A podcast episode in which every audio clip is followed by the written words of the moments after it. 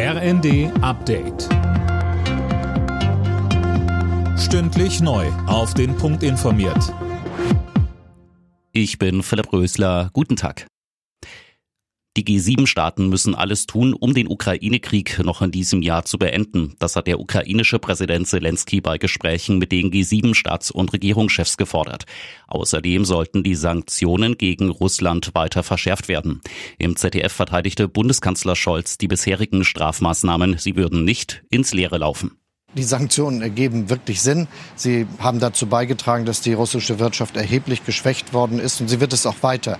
Denn ein Land, das vom technologischen Fortschritt mehr oder weniger abgeschnitten ist, wird in kurzer Zeit erheblich wirtschaftlich zurückfallen. Und deshalb ist es schon so, dass diese Sanktionen ihre Wirkung entfalten. Aus Protest gegen den G7-Gipfel haben Klimaaktivisten das Bundesfinanzministerium in Berlin blockiert. Laut Polizei hatten am Morgen Dutzende Demonstranten den Vordereingang des Gebäudes besetzt. Sie fordern einen Schuldenerlass für Länder des globalen Südens. Der einmalige Heizkostenzuschuss für Geringverdiener wird jetzt ausgezahlt. Das hat Bauministerin Geiwitz mitgeteilt. Wie viel Geld gibt es denn da, Sönke Röhling?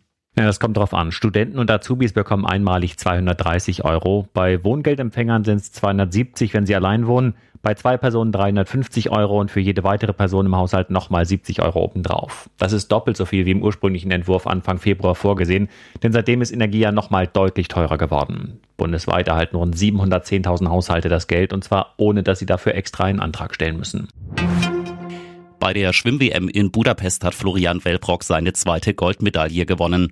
Im Freiwasser siegte der 24-Jährige über die 5 Kilometer Distanz. Für Wellbrock ist es bereits die vierte Medaille in Budapest.